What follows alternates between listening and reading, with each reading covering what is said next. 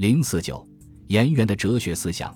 颜渊为清初颜理学派创始人，他不仅倡导重习性、上士功的实学，而且也建立了重感性、重实践的哲学。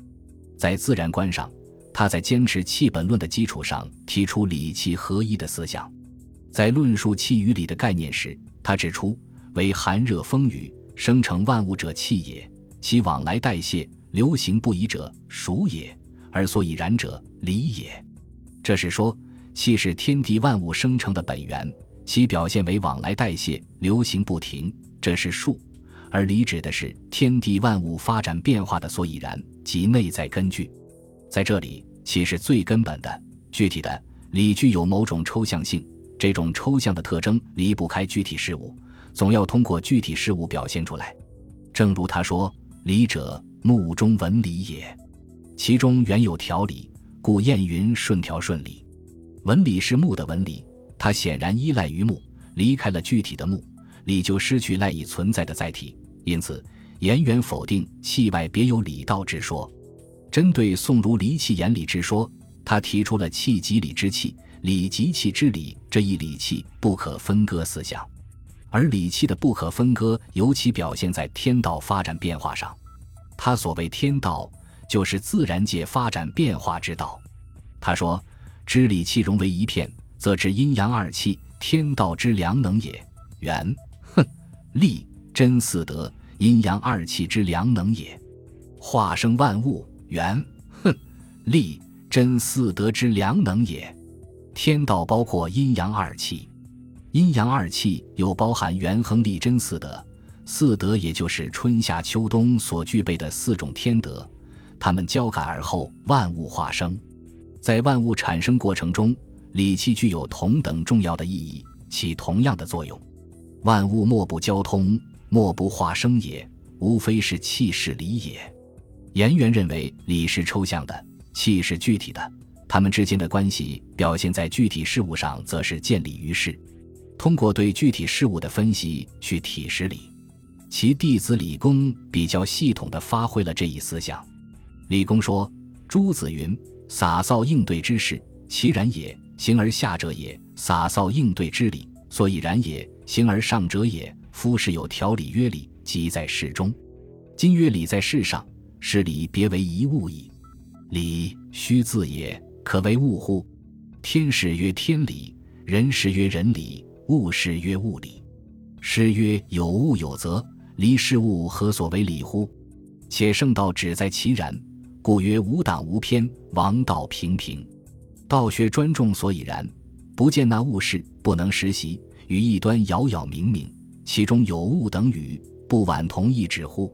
朱熹把洒扫应对诸具体事情和洒扫应对的理割裂开来，认为理在事上，颠倒了理事的关系。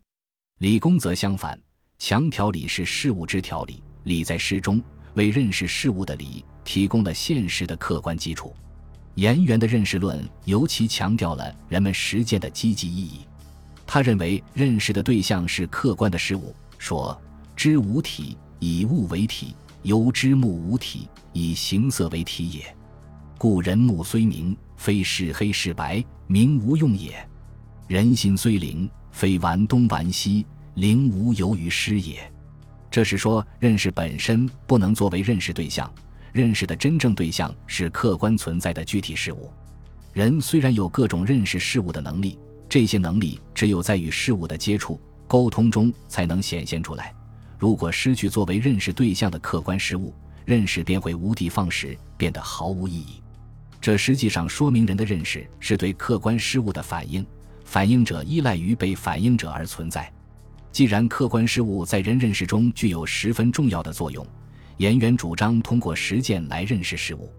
以行医为例，医师治病如果只读尽医书，而笔试方脉药饵针灸磨鞭，不进行临床诊断，是治不好病的。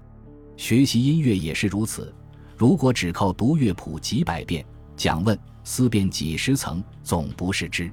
必须经过实践，也即伯父击吹，口歌身舞，亲下手一番方知乐是如此，知乐思之矣。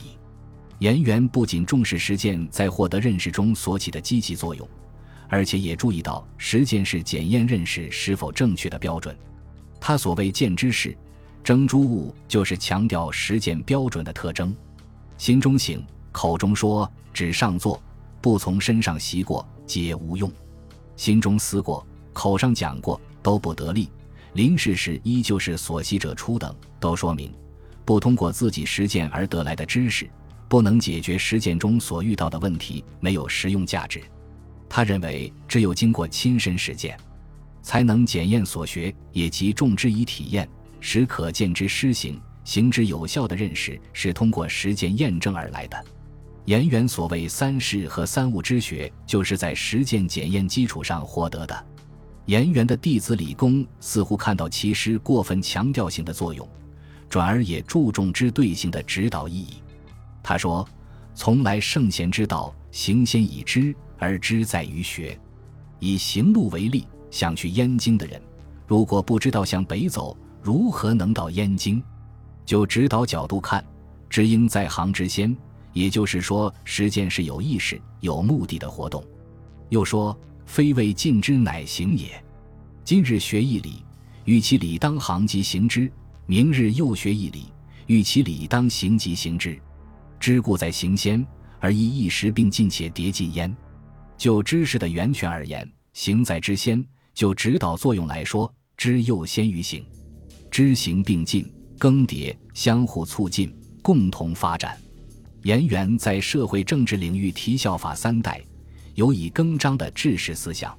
他说：“西张横渠对神宗曰：‘未至不法三代，终苟道也。然欲法三代，宜何如哉？’景田、封建、学校，皆斟酌付之，则无一民一物之不得其所。视之为王道，不然者不治。”效法三代实际上是复古，恢复景田、封建学校就可以实现复古。他所理解的景田是效法三代的景田制，以期达到均田的目的。恢复封建，建立众多的后国，可以保护处于后国中央的君主，使君主统治长治久安。新学校则是选拔人才，治国离不开人才，由此他主张大力兴办教育。颜渊以上所提的这三条措施，唯独兴办学校教育是可行的，而且也取得了实际效果。颜渊在政治上也并非一味守旧，也提出有以更张的改良主张。据他的学生记载，先生古琴与弦断，解而更张之，音调顿佳。因叹未学而惰，未正而懈，亦疑思有以更张之也。他的有以更张虽说是一种改良，但这是对因循守旧世风的一种批判，表现了积极进取、穷则思变的经世思想。本集播放完毕，感谢您的收听，喜欢请订阅加关注，主页有更多精彩内容。